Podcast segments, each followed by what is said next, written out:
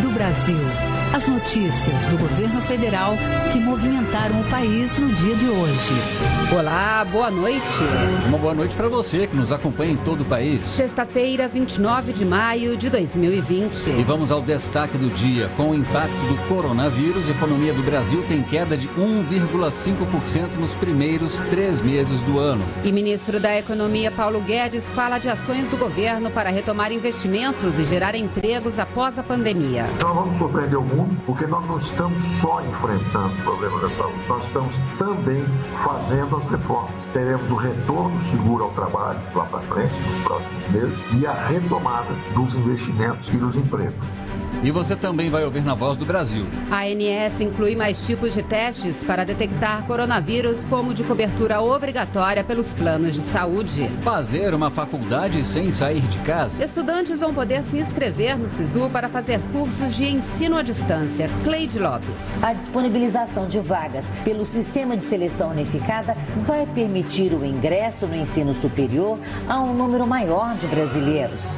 Hoje, na apresentação da Voz do Brasil, Alessandra Bastos e Nazi Brum. E para assistir a gente ao vivo na internet, basta acessar www.voz.gov.br.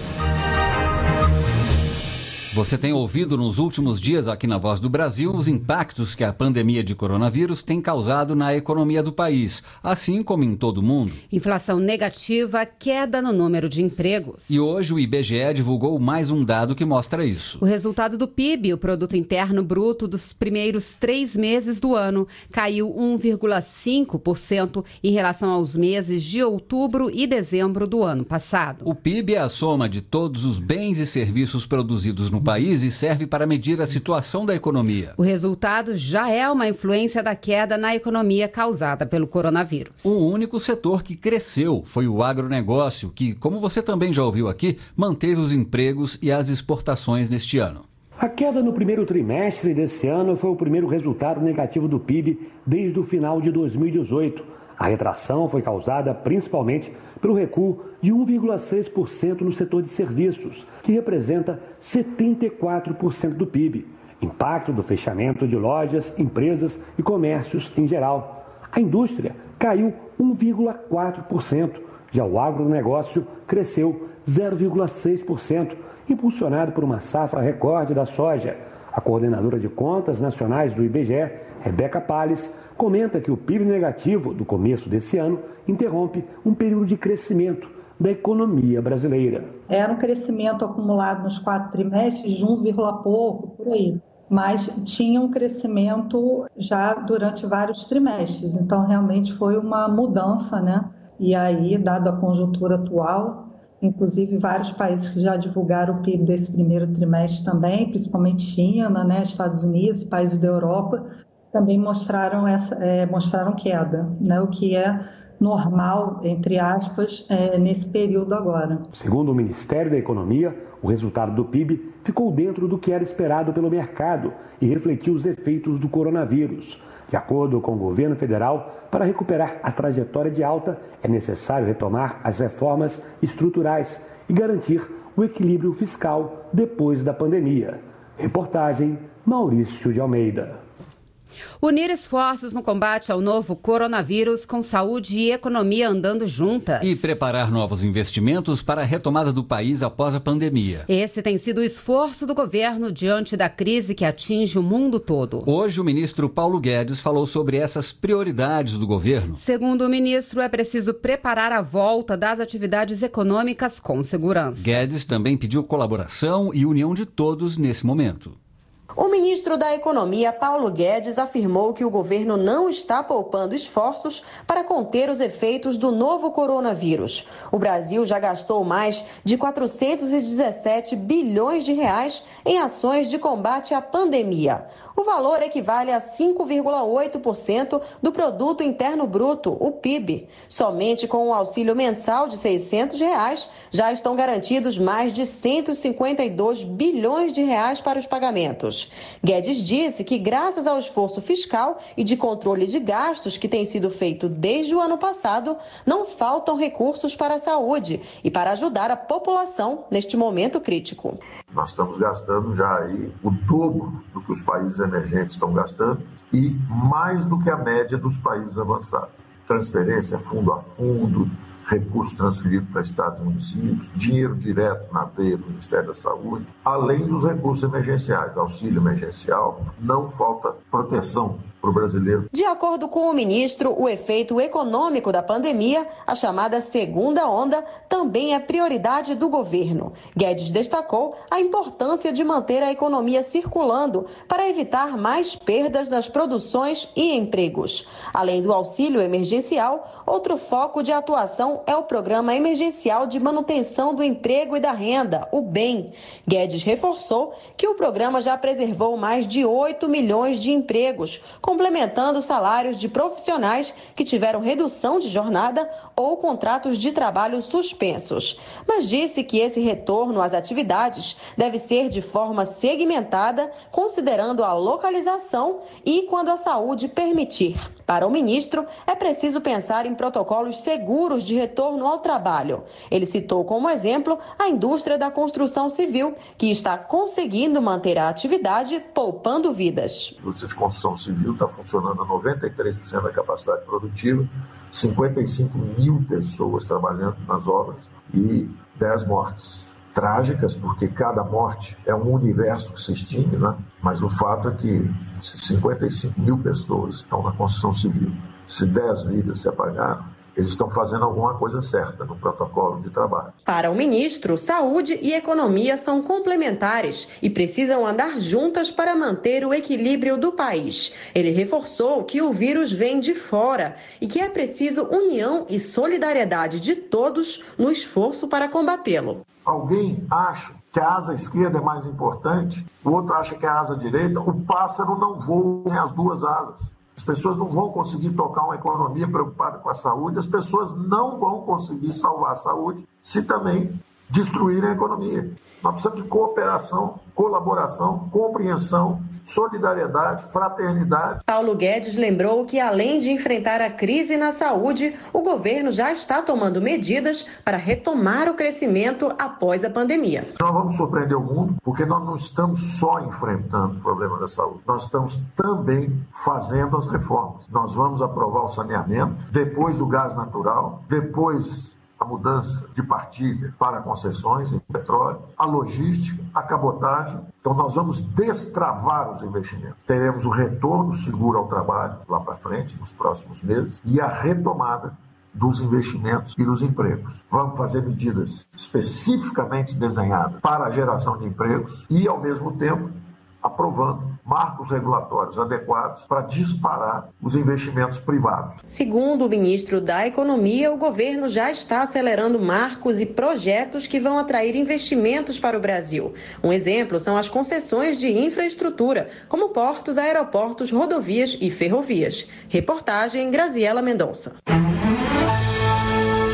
Todos os beneficiários do Bolsa Família já receberam a segunda parcela do auxílio emergencial de 600 reais, totalizando 19 milhões de pessoas. Além disso, a Caixa terminou o pagamento do último lote da parcela 1, que somava 8 milhões e 300 mil pessoas. E amanhã as agências do banco vão estar abertas em todo o país para fazer o saque em dinheiro do auxílio. Vamos saber quem pode sacar amanhã na matéria de Daniele Popov.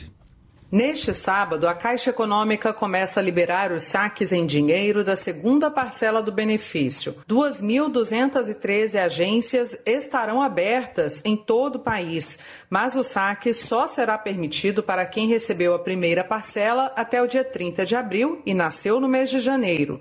É que os pagamentos serão feitos de acordo com o mês de nascimento do beneficiário, como explica o presidente da Caixa, Pedro Guimarães. nós faremos, a partir de amanhã, sábado, dia 30 de maio, o pagamento em espécie daqueles que ainda não receberam em espécie, mas já receberam na sua conta digital o pagamento. São 2,6 milhões de brasileiros. Nesta sexta-feira foi finalizado o cronograma de pagamento do auxílio emergencial a dois públicos. A Caixa terminou o pagamento do último lote da parcela 1, que somava 8 milhões e 300 mil pessoas e todos os beneficiários do Bolsa Família já receberam a segunda parcela, totalizando 19 milhões de pessoas. De acordo com o presidente da Caixa, juntando as parcelas 1 e 2, já foram pagos mais de 76 bilhões de reais pelo governo em auxílio emergencial a 58 milhões e 600 mil pessoas.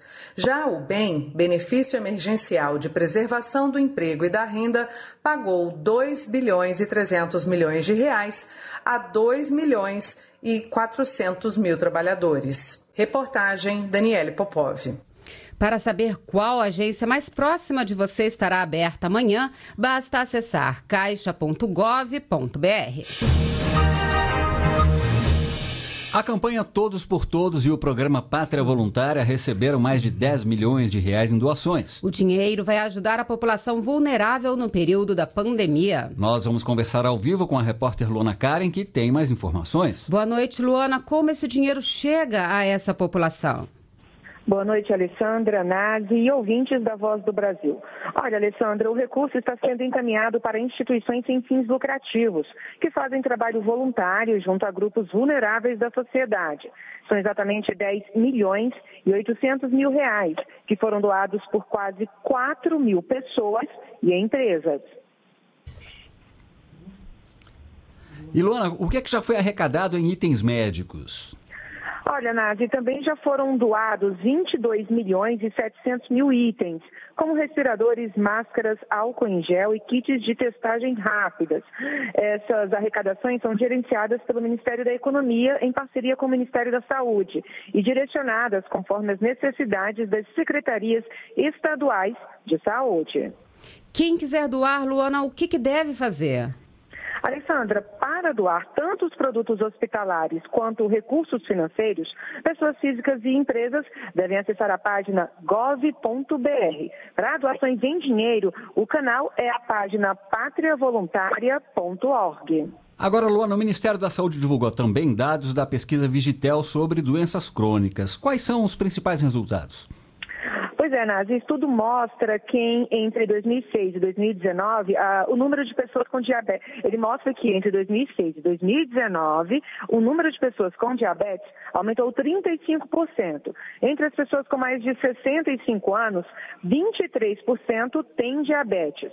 Já o número de brasileiros com hipertensão arterial se mantém estável no período analisado, atingindo 24,5% da população. Outro dado que preocupa nesse período de pandemia é a quantidade de pessoas obesas no país, o que também é um fator de risco para a Covid-19. O percentual cresceu 72% de 2006 a 2019 e atinge 20% dos brasileiros com mais de 14 anos de idade. O secretário substituto de Vigilância em Saúde, Eduardo Macário, disse que esses dados também ajudam no combate ao coronavírus.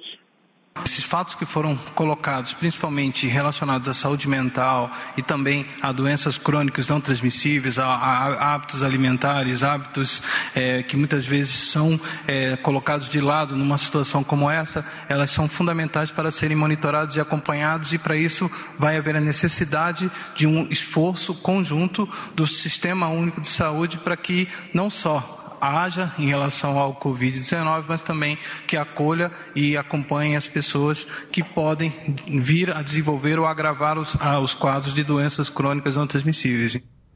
E Luana, a pesquisa investigou se essas pessoas estão tomando medidas para evitar a contaminação por coronavírus? Investigou sim, Alessandra. A pesquisa perguntou se as pessoas estão tentando evitar sair de casa. E 87% dos adultos entrevistados precisaram sair de casa pelo menos uma vez na semana anterior à realização da pesquisa. A maioria saiu para comprar alimentos ou trabalhar. E cerca de 40% dos brasileiros afirmaram que tiveram dificuldades para dormir ou falta de apetite durante a pandemia. E Luana, como é que está a evolução da pandemia do coronavírus no Brasil?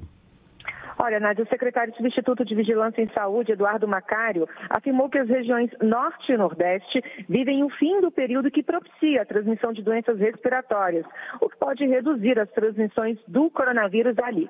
Por outro lado, as regiões Centro-Oeste, Sudeste e Sul começam a encontrar ambiente mais propício para a disseminação de vírus respiratórios, como o coronavírus, com a chegada do inverno. Para todos os casos de doenças respiratórias, se a gente observar a série histórica de 10 anos, as regiões Norte e Nordeste, elas tiveram um aumento em maior ou menor proporção nos primeiros meses do ano. E a partir de abril começa essa mesma tendência histórica de transmissão de doenças respiratórias para os estados da região Sul, Sudeste e Centro-Oeste.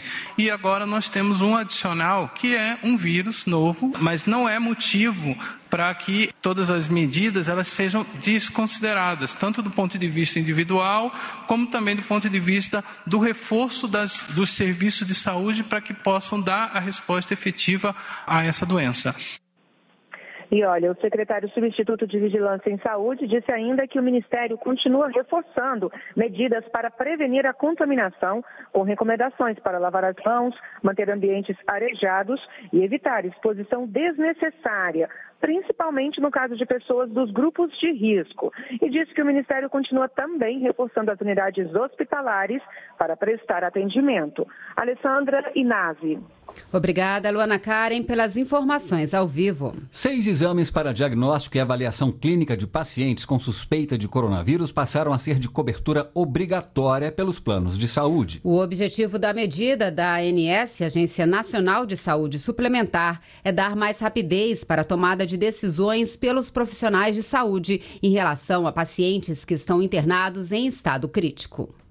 Desde o dia 13 de março, o teste mais eficaz para detecção do novo coronavírus foi incluído na lista de coberturas obrigatórias dos planos de saúde. Essa mudança permitiu à enfermeira de Brasília, Vanessa Patelli, fazer o teste após ter tido contato com um colega que foi contaminado. Logo, o convênio autorizou o procedimento e eu fiz o teste. No dia seguinte, às 9h30, eu já tinha o resultado dando negativo. Agora, a Agência Nacional de Saúde Suplementar, ANS, incluiu mais seis exames na lista dos planos de saúde. Um deles de dosagem que permite acompanhar a evolução do paciente em diversas doenças, já era de cobertura obrigatória, mas ainda não era utilizado para casos relacionados à Covid-19.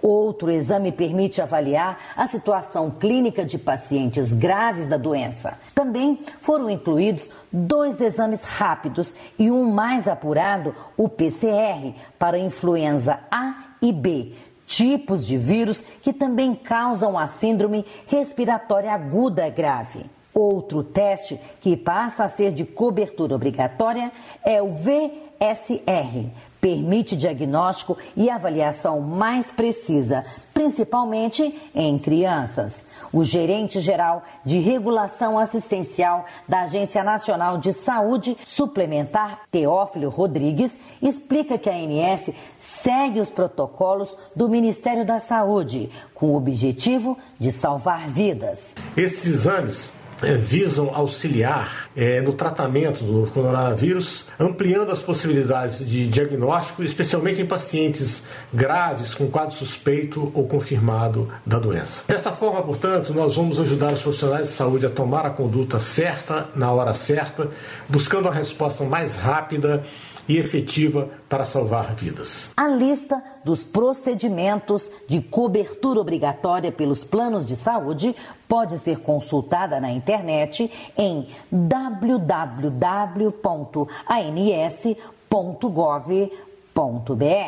Reportagem Cleide Lopes. Fazer uma faculdade sem sair de casa. Você vai ouvir ainda hoje que estudantes vão poder se inscrever no SISU para fazer cursos de ensino à distância. Já está disponível para mais de 900 mil contribuintes a restituição do primeiro lote do imposto de renda. Foram depositados 2 bilhões de reais nas contas informadas pelos contribuintes no momento da declaração. Para saber se a restituição foi liberada, acesse www.receita.economia.gov.br ou ligue no número 146. A ligação é de graça. O cronograma dos lotes de restituição foi mantido, apesar do prazo de entrega da declaração ter sido prorrogado para até o final de junho. O número de denúncias recebidas pela Central de Atendimento à Mulher, o Ligue 180, aumentou em torno de 35% no mês passado. Mas, segundo a ministra da Mulher, Família e Direitos Humanos, Damares Alves, esse número é ainda maior quando somado a outros canais de denúncia. Este é o dado do nosso Ligue 180. Mas, infelizmente, quando a gente vai para o recorte dos estados e a gente busca outra fonte, nós temos estados, por exemplo, que a denúncia e a violência chegou a crescer 600% já. O isolamento social provocado pela pandemia de Covid-19 faz com que, em muitos casos, a vítima esteja 24 horas por dia com o agressor. A ministra Damares Alves ressalta a importância de denunciar e dar um recado às mulheres: que os serviços estão funcionando normalmente e que elas não estão sozinhas. Denuncie, tenha coragem. Você não está sozinha. E muitas ainda estão se omitindo, achando que na quarentena vão ficar na rua sem proteção alguma. O recado é: você vai ser protegida, a rede está funcionando, estamos aqui, denuncie, porque o Estado vai te proteger. A Ouvidoria Nacional dos Direitos Humanos também divulgou hoje o balanço do Ligue 180 no ano passado. Foram 85.412 denúncias. Ao todo, 1 milhão e 300 mil ligações foram recebidas. As denúncias somam 6,5% das chamadas. Quase 48% dos telefonemas são para solicitações de informação. E 45% se referem a elogios, sugestões, reclamações ou trotes. Os jovens que completam 18 anos em 2020 vão ter até o dia 30 de setembro para o alistamento militar. O prazo terminaria no fim de junho, mas foi estendido por causa da pandemia do coronavírus. Para os brasileiros naturalizados, o prazo foi ampliado para 90 dias depois do recebimento do certificado de naturalização. O prazo anterior era de 30 dias. O SISU, Sistema de Seleção Unificada, que oferece vagas em universidades públicas com base nas notas do Enem, agora vai permitir que os candidatos façam cursos no modelo de ensino à distância. A mudança vai contribuir para evitar a disseminação do novo coronavírus.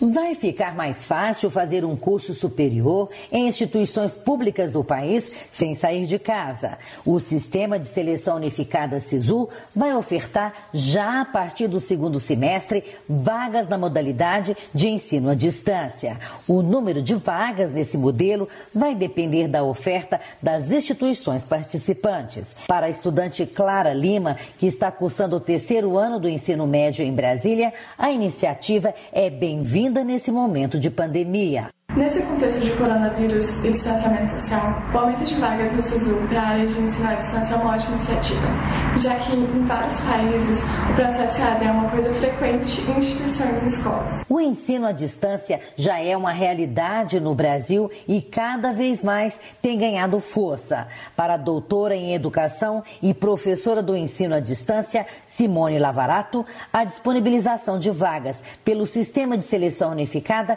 vai permitir o ingresso no ensino superior a um número maior de brasileiros. Nós vamos ter um número muito maior ainda de alunos com acesso aí a uma, um curso superior, a pós-graduação, enfim, por meio é, da educação à distância. Acredito que a educação à distância é uma modalidade né, que começou já a trilhar um caminho diferenciado, é um modelo de transformação educacional e é um modelo de transformação educacional sem volta. Em outra frente, o MEC abriu em conjunto com instituições públicas de ensino governo mais de 31 mil vagas em cursos técnicos e de qualificação profissional à distância. A iniciativa faz parte do programa Novos Caminhos, que estimula o empreendedorismo e o ensino tecnológico no Brasil.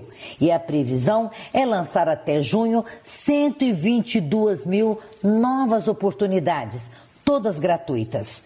Reportagem Cleide Lopes. Os candidatos podem fazer as inscrições para as vagas do SISU do segundo semestre entre os dias 16 e 19 de junho.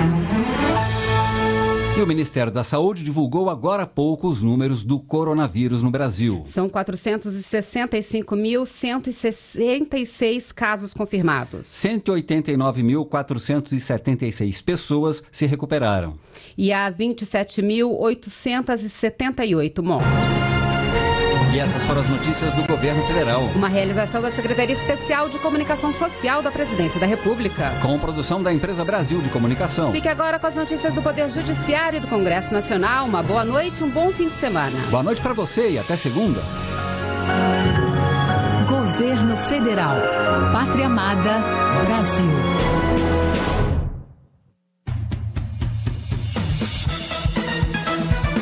Você vai ouvir agora notícias do Poder Judiciário. Ministro Celso de Mello encaminha à Procuradoria-Geral da República notícias crime contra ministro da Segurança Institucional do Governo. Estudante será indenizado por não receber todas as aulas de curso para concursos online. Supremo Tribunal Federal já recebeu 2.500 processos relacionados à pandemia do coronavírus. Boa noite, eu sou Ana Carla Mourão. E eu sou Walter Lima. Ministro Celso de Mello, do Supremo Tribunal Federal, pede que Procuradoria-Geral da República se manifeste sobre notícias crime contra ministro da Segurança Institucional. As ações apresentadas pelo PDT, Partido Democrático Trabalhista, e por duas parlamentares acusam o general Augusto Heleno de crime de responsabilidade.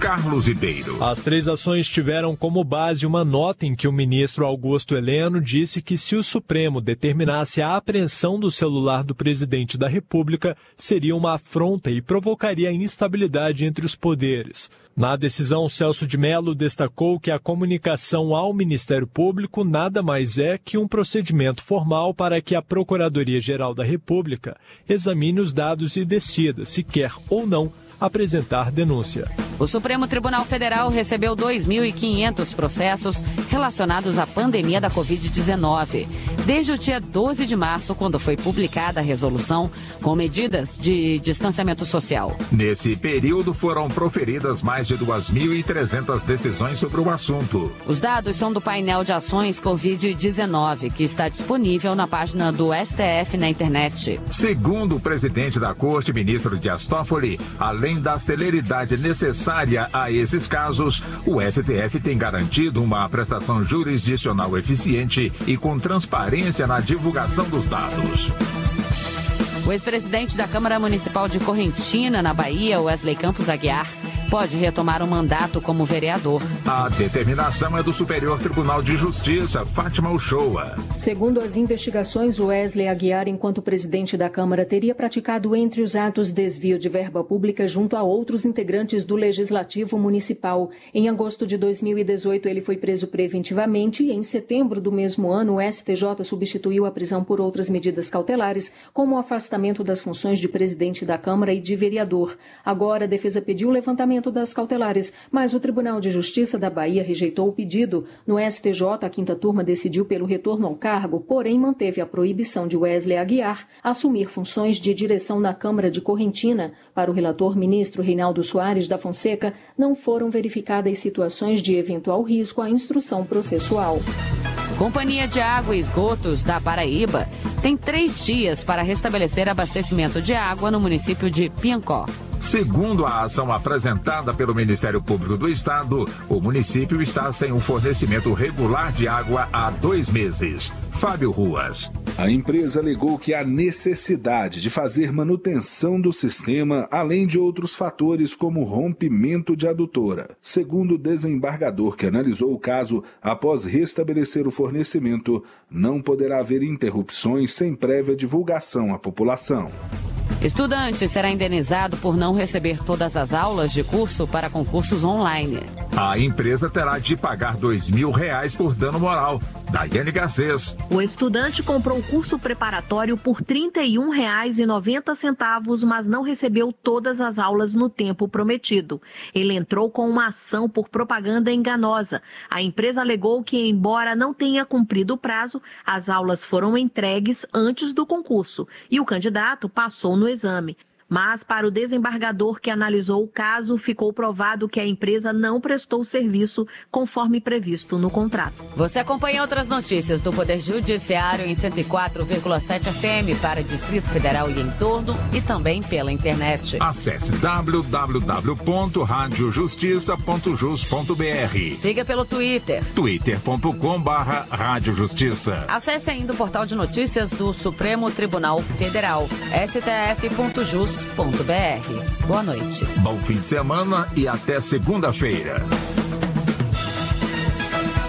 Notícias do Poder Judiciário, uma produção da Rádio Justiça, Supremo Tribunal Federal.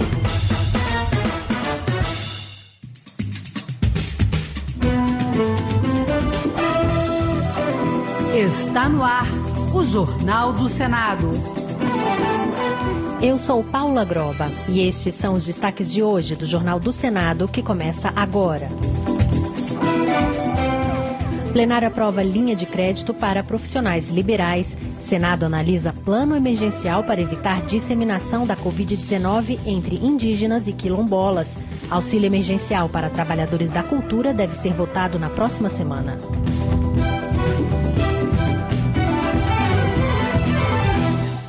Boa noite. O Senado aprovou uma linha de crédito de até 100 mil reais para profissionais liberais, a exemplo dos que atuam na área da saúde. O projeto, que prevê pagamento em até três anos, ainda precisa ser votado pela Câmara dos Deputados. Detalhes na reportagem de Érica Christian. De autoria do senador Eduardo Girão do Podemos do Ceará, o projeto cria uma linha de crédito de até 100 mil reais para profissionais liberais, que terão 36 meses para o pagamento e oito meses de carência. Os juros serão a taxa Selic hoje 3%, mais 5% ao ano. Eduardo Girão destacou que esses trabalhadores por conta própria também foram atingidos pela crise do novo coronavírus, mas não receberam qualquer ajuda do governo. São mais de 10 milhões de brasileiros que estão, desde o início dessa pandemia, sem condições de trabalhar, ou seja, os aluguéis atrasando, contas de água, de luz chegando. Para assegurar os empréstimos, o relator, senador Omar Aziz, do PSD do Amazonas, incluiu os profissionais liberais no PRONAMP, Programa Nacional de Apoio às Microempresas e Empresas de Pequeno Porte, que conta com um fundo garantidor de 15 bilhões e 900 milhões de reais. Nós conseguimos com esse projeto garantir financiamento a milhares de profissionais liberais e tivemos que usar o PRONAMP porque senão nós não teríamos de onde vir esses recursos. Aprovado pelo Senado, o projeto segue para a Câmara dos Deputados.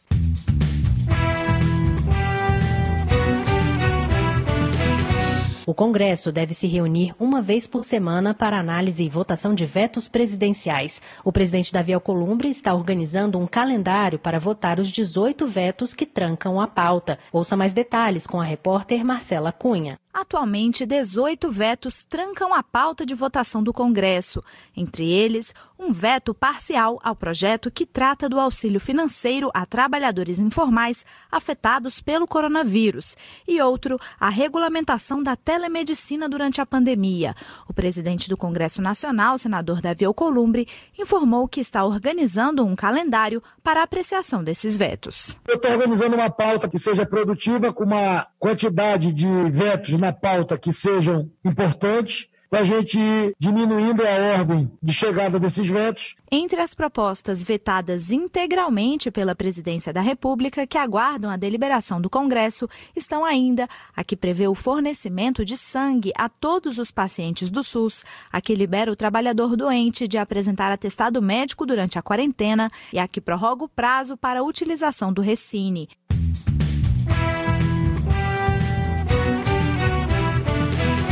O senador Marcos Rogério, do Democratas de Rondônia, defendeu a posição do Procurador-Geral da República, Augusto Aras, que pediu ao Supremo Tribunal Federal a suspensão do inquérito das fake news, que apura ofensas, ataques e ameaças contra ministros da Corte. Para ele, o STF fere o Estado Democrático de Direito quando se propõe a investigar a ação e, ao mesmo tempo, fazer o julgamento do caso. Não podemos considerar normal um inquérito instaurado sem fato determinado. Amplíssimo, diga-se de passagem, não podemos admitir que seja tão flagrantemente ignorado o sistema acusatório e se normalize o sistema inquisitório. O máximo que um magistrado pode fazer diante de indícios de um crime de ação pública é encaminhar ao Ministério Público, a quem caberá propor a ação penal ou aprofundar a investigação diretamente ou através da polícia investigativa.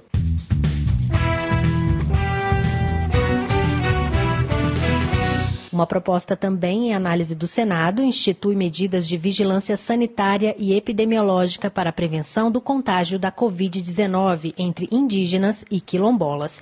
Entre as medidas previstas no plano emergencial estão o acesso universal à água potável e distribuição gratuita de materiais de higiene. A reportagem é de Regina Pinheiro. O projeto cria um plano emergencial para enfrentamento à Covid-19 com o objetivo de assegurar o acesso aos equipamentos e tratamentos necessários à prevenção do contágio por indígenas, quilombolas e demais povos e comunidades tradicionais. A proposta leva em consideração a situação de vulnerabilidade dos indígenas, quilombolas e outros povos tradicionais. Os membros dessas comunidades têm pouco contato com centros urbanos e não estão constantemente expostos a vírus e bactérias, tendo um organismo que não está acostumado a enfrentar as doenças causadas por esses agentes infecciosos. A relatora na Câmara, deputada Joênia Wapichana, da Rede Sustentabilidade de Roraima, falou sobre a importância de os povos tradicionais levarem matérias de seu interesse para análise no Congresso. É um dia importante, não só para mim, como parlamentar indígena, mas principalmente para os povos indígenas, quilombolas, que estão aqui trazendo matéria de seu interesse e visam assegurar vidas. O senador Confúcio Moura, do MDB de Rondônia, criticou a paralisação do projeto do novo marco do saneamento básico, que prevê investimentos privados nos serviços de todo o país. Segundo o senador, as regiões Norte e Nordeste são as mais necessitadas de infraestrutura. A Amazônia, segundo ele, tem apenas cerca de 2% de água tratada. Isso é extremamente importante isso é saúde, isso é vida, isso é combate essas doenças transmissíveis, é, é mais qualidade de vida para o nosso povo. Ninguém pode viver assim. E nós não podemos fingir que o Brasil não exista dessas condições. A gente, muita a gente vira a cara para o outro lado, fingindo que não está vendo. Mas esse é o Brasil real. Então, a lei de saneamento é uma lei de prioridades. O Senado deve votar na próxima semana o auxílio emergencial para trabalhadores da cultura, aprovado pela Câmara nesta terça-feira. A proposta também permite o financiamento de espaços artísticos que interromperam suas atividades devido ao isolamento social. Repórter Roberto Fragoso. O auxílio será de 600 reais pagos em três parcelas. Terão direito ao benefício artistas, produtores, técnicos, curadores e professores de escolas de arte. Mães solteiras recebem o benefício em dobro, assim como o socorro pago aos trabalhadores informais. Espaços artísticos e micro e pequenas empresas poderão receber ajuda de 3 a 10 mil reais e incluem teatros independentes, escolas de música, dança, capoeira e artes, circos, museus comunitários, espaços de comunidades indígenas ou quilombolas e festas populares, incluindo a cadeia produtiva do carnaval. O executivo já vetou o auxílio para o setor cultural uma vez, mas o senador Everton, do PDT do Maranhão, disse que agora há acordo para que a proposta seja sancionada. Jandira Fegali, que foi a relatora do projeto, ela nos testemunhou que foi consensual lá na Câmara, com apoio do governo. Caso a proposta seja aprovada, ela se chamará Lei Aldir Blanc, em homenagem ao compositor, autor do clássico O Bêbado e o Equilibrista. Ele morreu em 4 de maio, vítima do coronavírus, aos 73 anos.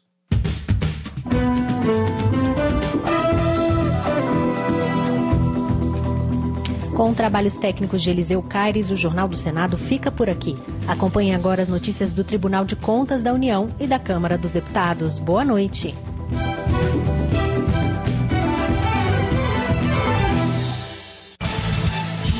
Momento do TCU. O Tribunal de Contas da União promove no dia 4 de junho, às 10 horas, o webinário Impactos da Pandemia na Economia. O debate virtual será transmitido pelo canal do TCU no YouTube e terá como tema o equilíbrio entre proteção social e recuperação econômica. O objetivo do evento é fomentar o debate sobre o impacto da crise da Covid-19 na atividade econômica e na renda de trabalhadores e os desafios para garantir uma renda mínima à população mais vulnerável. O webinário integra o Coopera, Programa Especial de Atuação do TCU no enfrentamento à crise de saúde pública, e será aberto pelo presidente do TCU, ministro José Múcio Monteiro. As inscrições são abertas a todos os interessados e podem ser feitas no endereço eletrônico www.tcu.gov.br.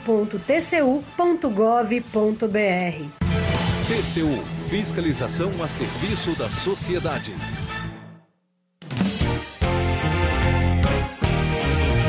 Jornal. Câmara dos Deputados. Maia defende respeito ao Supremo e retomada do diálogo entre os poderes. Deputados elogiam votação de projeto que facilita a produção de respiradores. Câmara aprova MP que permite redução de salários e de jornada de trabalho. Boa noite.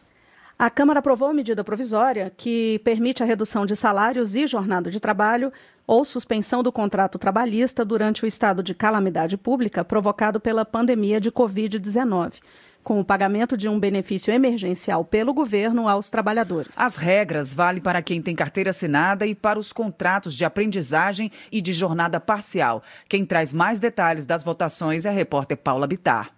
O relator, deputado Orlando Silva, do PCdoB de São Paulo, fez algumas modificações ao texto enviado pelo governo. Por exemplo, propôs que fosse aumentada a base de cálculo do auxílio do governo. Por entender ser inapropriada a proposta de base de cálculo do governo, nós apresentamos uma alternativa. Uma alternativa que mantém a lógica de que o benefício deve ser proporcional à parte que o trabalhador deixou de receber, como está estabelecido na medida provisória. Mas a referência de base de cálculo passa a ser outra. Nós propomos que se baseie na média dos últimos três salários recebidos por esse trabalhador, fixando um teto máximo de três salários mínimos, que é a remuneração que alcança 89% dos trabalhadores brasileiros. Mas essa parte do parecer do relator acabou alterada na votação de um destaque e a base de cálculo voltou a se basear no seguro-desemprego, com valor máximo de R$ 1.813. Segundo o líder do governo, deputado Vitor Hugo, do PSL de Goiás, a mudança proposta por Orlando Silva pesaria muito nos cofres públicos. Então, essa é uma lógica que, se for mudada, como foi proposto pelo relator, ampliando aí para três salários mínimos, nós vamos aumentar os gastos que estão previstos aí para 51 bilhões de reais, vamos aumentar em 22 bilhões de reais. E é por isso que a gente não pode concordar com essa base de cálculo e foi feito um destaque para retomar, nesse sentido, a base de cálculo da medida provisória original. Também foi suprimida do texto a necessidade de assessoramento do sindicato na homologação da rescisão contratual durante o estado de calamidade pública.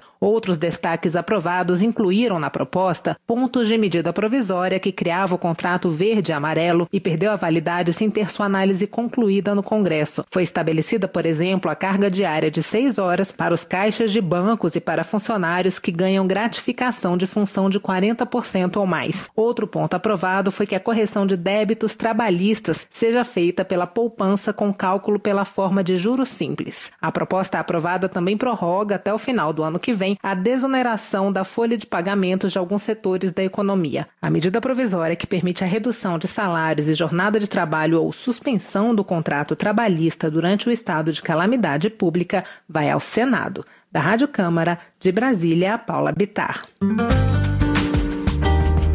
Votação.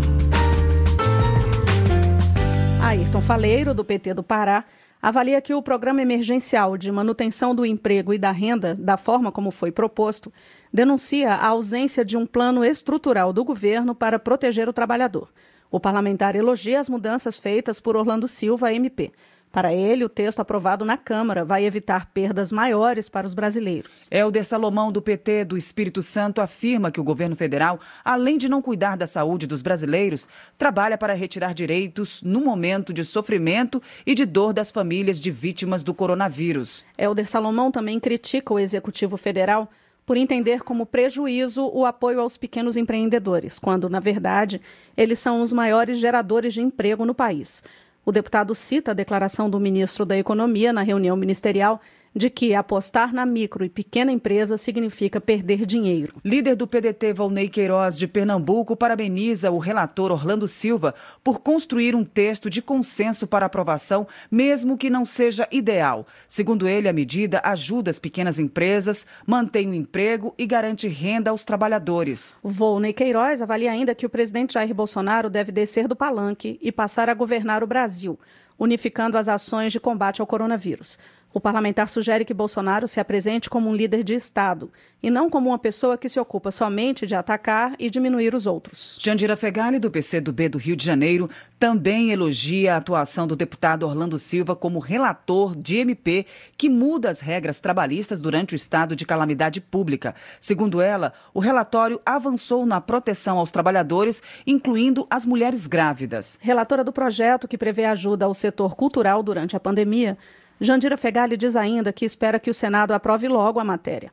A deputada critica a demora da liderança do governo na Câmara para fazer reuniões com representantes governamentais sobre o projeto. Tiago Dimas, do Solidariedade do Tocantins, elogia a aprovação pela Câmara da ajuda de 3 bilhões de reais ao setor cultural. Mas o parlamentar lamenta que não tenha sido acatada a emenda de sua autoria que previa uma distribuição melhor dos recursos para beneficiar estados menores. Pelo texto, 80% da verba terá critérios populacionais. Educação. Ao comentar o anúncio do governo federal de adiamento do Enem, Edmilson Rodrigues, do PSOL do Pará, lembra que 6 milhões e meio de estudantes não têm acesso à internet. E por isso, manter o calendário do exame para novembro significaria aumentar a desigualdade social e educacional no país. Saúde. Fernanda Melchiona, do PSOL do Rio Grande do Sul, celebra a aprovação de projeto que concede indenização de 50 mil reais a dependentes de profissionais de saúde mortos pela Covid-19. Ela homenageia a técnica em enfermagem Maria Rúbia Silvia Cáceres, vítima da doença aos 44 anos, e os mais de 140 enfermeiros e enfermeiras que morreram salvando tantas vidas. Carmen Zanotto, do Cidadania de Santa Catarina, também destaca a aprovação do projeto que prevê indenização a dependentes de profissionais de saúde mortos por coronavírus. A parlamentar informa que mais de 288 mil profissionais da área estão afastados por suspeita de Covid-19 e outros 46 mil têm a confirmação da doença. Ivan Valente, do Pessoal de São Paulo, comemora a aprovação do projeto com medidas de proteção aos indígenas e quilombolas durante a pandemia. O parlamentar lembra que as populações tradicionais sempre sofreram ataques sistemáticos de direitos e afirma que a medida irá ajudá-los neste período difícil.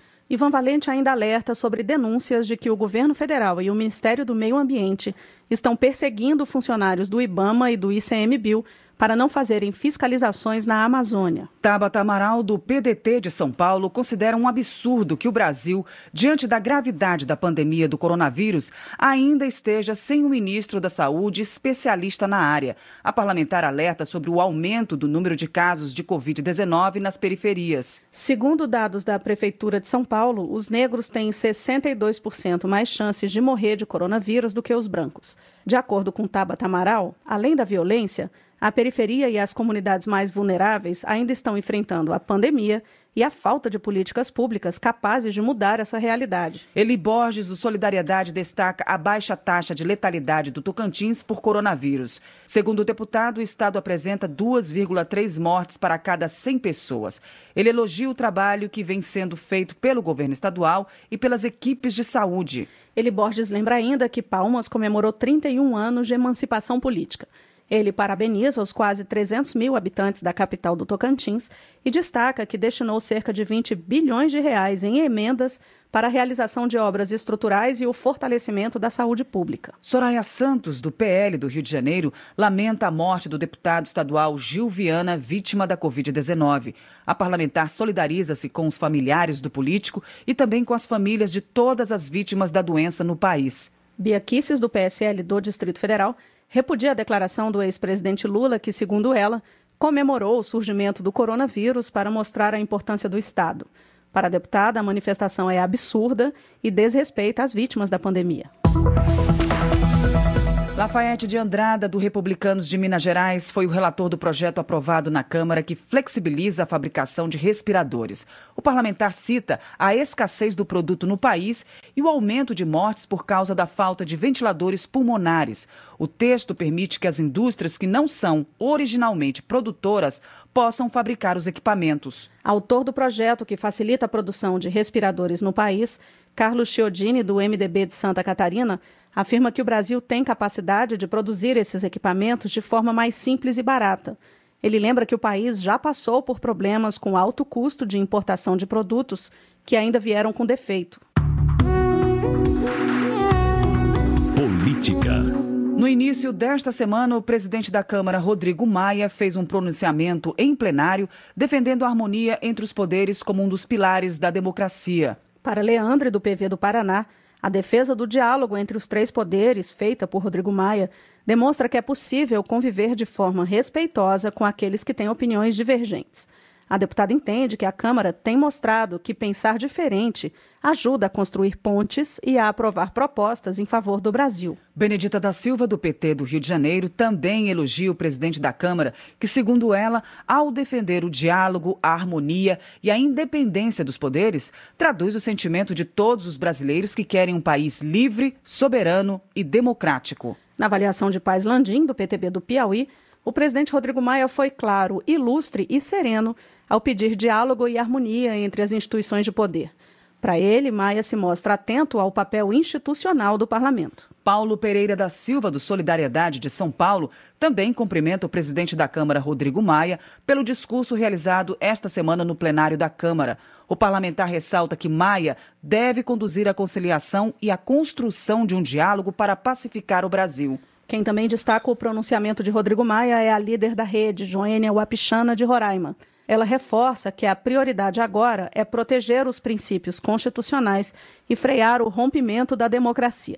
A parlamentar defende mais união para proteger os direitos sociais. Joênia Wapchana demonstra preocupação com a crise política instalada entre o governo Bolsonaro e o Supremo Tribunal Federal. Segundo ela, enquanto o presidente da Câmara, Rodrigo Maia, tem buscado a união e a defesa dos direitos constitucionais, o chefe do Executivo Nacional continua a proferir ataques à Constituição. Na última quarta-feira, o ministro do Supremo, Alexandre de Moraes, que relata inquérito sobre fake news, determinou à Polícia Federal uma operação de busca e apreensão contra ativistas bolsonaristas. Joyce Hasselman, do PSL de São Paulo, considera a decisão do magistrado acertada. De acordo com Joyce Hasselman, o esquema de divulgação de mentiras por apoiadores do presidente da República contra adversários políticos utiliza recursos públicos e também financiamento privado de empresários que possuem acesso livre ao Palácio do Planalto. Para José Guimarães, do PT do Ceará, a ação do Supremo protege a democracia.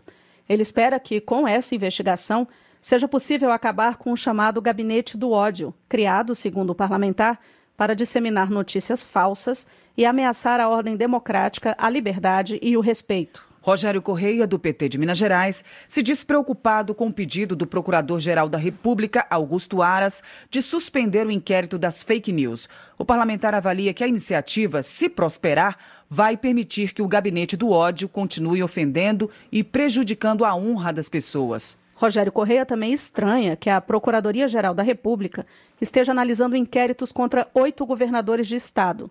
Nas palavras do parlamentar, a PGR está se organizando para perseguir adversários políticos do presidente Bolsonaro. Segundo André Figueiredo, do PDT do Ceará, a postura do presidente Jair Bolsonaro em relação ao STF põe em risco a democracia. O parlamentar afirma que é revoltante ver o chefe do Executivo Nacional fomentar o chamado gabinete do ódio, que, segundo ele, estimula atos de violência verbal e até física contra jornalistas. Pompeu de Matos, do PDT do Rio Grande do Sul, diz que é preciso encontrar um jeito de enfrentar o mal que as fake news causam. O deputado elogia a operação do Supremo contra suspeitos de integrarem o chamado gabinete do ódio, acusado de disseminar notícias falsas para prejudicar adversários políticos do presidente Jair Bolsonaro. O presidente da Câmara, Rodrigo Maia, comentou as declarações do presidente da República, Jair Bolsonaro, e do filho dele, deputado Eduardo Bolsonaro, do PSL de São Paulo, sobre a ação da Polícia Federal relativa à investigação de fake news. Maia voltou a defender a importância da democracia e do respeito à independência e autonomia dos poderes. Acompanhe mais informações com Antônio Vital. Bolsonaro declarou que ordens absurdas não se cumprem, em referência à ação de quarta-feira, em que a PF cumpriu mandados de busca e apreensão na residência de empresários e militantes suspeitos de integrar esquema ilegal de produção e distribuição de fake news. O ministro Alexandre de Moraes determinou ainda a tomada de depoimentos de agentes públicos, entre os quais seis deputados federais. Como reação, o deputado Eduardo Bolsonaro admitiu a iminência de uma crise institucional ao declarar que não seria uma questão de ser, mas de quando ocorreria uma ruptura. Maia defendeu a retomada do caminho do diálogo e do respeito institucional, que foi iniciado na semana passada com a reunião entre o presidente Jair Bolsonaro e os governadores para discutir a crise econômica, e classificou as declarações de muito ruins. Decisões dos outros poderes precisam ser respeitadas. A gente não pode, num sistema democrático, entender que só aquilo que nos agrada é correto quando o outro poder toma uma decisão. O que também nós divergimos, nós precisamos acatar tem o direito da crítica e tem o direito ao recurso. O sistema democrático, ele precisa ser respeitado e a sinalização aos brasileiros e também aos investidores estrangeiros é que nós vivemos numa democracia. Questionado sobre a posição das Forças Armadas em meio à crise, Maia disse confiar no respeito dos militares à Constituição. Eu acredito que os militares têm responsabilidade, sabem o seu papel, sabem que o seu papel não é o papel que muitas vezes é defendido pelo deputado Eduardo Bolsonaro. Maia defendeu também o diálogo entre Congresso e o governo em relação a outro tema, o combate aos efeitos econômicos da pandemia. Ele defendeu a busca por uma maneira de prorrogar o prazo do auxílio emergencial de 600 reais pagos à população de baixa renda. Para Maia, é possível encontrar novas fontes de recursos que garantam a continuidade do auxílio, além dos três meses previstos inicialmente, ou com uma redução gradual. Eu acho que seria muito ruim, no quarto ou no quinto mês, qualquer mudança no valor de 600 reais, mas compreendo a preocupação do governo. Onde é que nós podemos encontrar soluções para que, pelo menos no curto prazo, a gente possa manter o valor e depois fazer uma escadinha reduzindo esse valor? O governo tem muitos programas,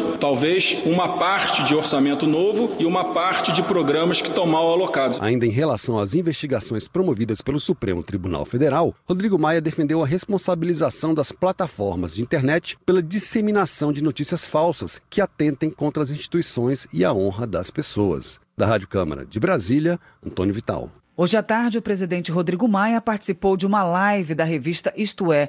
Ele reafirmou que a sociedade brasileira não aceita ataques às instituições e que esses ataques precisam ser repelidos. Para ele, a maioria da sociedade quer instituições democráticas fortes. Na avaliação do deputado, frases mal colocadas prejudicam ainda mais o diálogo entre os poderes. Rodrigo Maia voltou a dizer que não é o momento de discutir o impeachment de Bolsonaro já que a prioridade é aprovar projetos para combater a pandemia e para garantir a recuperação da economia do país. Segundo ele, no momento adequado, vai julgar se há ou não crime de responsabilidade por parte do presidente da República. Maia também reafirmou que a reforma tributária deve voltar à pauta nas próximas semanas. Marcelo Freixo, do PSOL do Rio de Janeiro, repudia os tiranos de plantão que ameaçam a democracia. Para ele, é inconcebível que um deputado federal, filho do presidente da República, afirme que é só uma questão de tempo até ocorrer uma ruptura institucional no país. Marcelo Freixo espera que o deputado Eduardo Bolsonaro responda no Conselho de Ética da Câmara sobre a declaração. Ele ainda elogia a iniciativa do Supremo de investigar as fontes de financiamento das fake news. Para Alencar Santana Braga, do PT de São Paulo, além de mostrar despreparo para enfrentar a crise sanitária, o governo acena com gestos autoritários e desrespeito aos demais poderes. Ele observa ainda que, em um dia, o governo celebra a ação da justiça contra um adversário, mas no outro, reclama da mesma justiça quando a ação envolve aliados políticos. Na avaliação de Arlindo Quinalha, do PT de São Paulo, as ameaças ao Supremo Tribunal Federal são ineficazes, porque, nas suas palavras, os ministros da Corte têm compromisso com sua função institucional. Arlindo Quinalha ainda elogia o pronunciamento de Rodrigo Maia em defesa da democracia, em solidariedade às vítimas da Covid e suas famílias e em busca da união dos poderes. Alessandro Molon, do PSB do Rio de Janeiro, lamenta os ataques ao Supremo Tribunal Federal e a postura autoritária do presidente Jair Bolsonaro no momento crítico para o país. Alessandro Molon diz que os poderes judiciário e legislativo não serão intimidados nem aceitarão a ruptura da democracia ou que se rasgue a Constituição que todos juraram defender. Termina aqui o jornal Câmara dos Deputados, com trabalhos técnicos de Milton Santos e locução de Val Monteiro e Maria Clarice Dias. Boa noite para você. A Voz do Brasil está de volta na segunda-feira. Boa noite e bom fim de semana. Você ouviu A Voz do Brasil. Boa noite.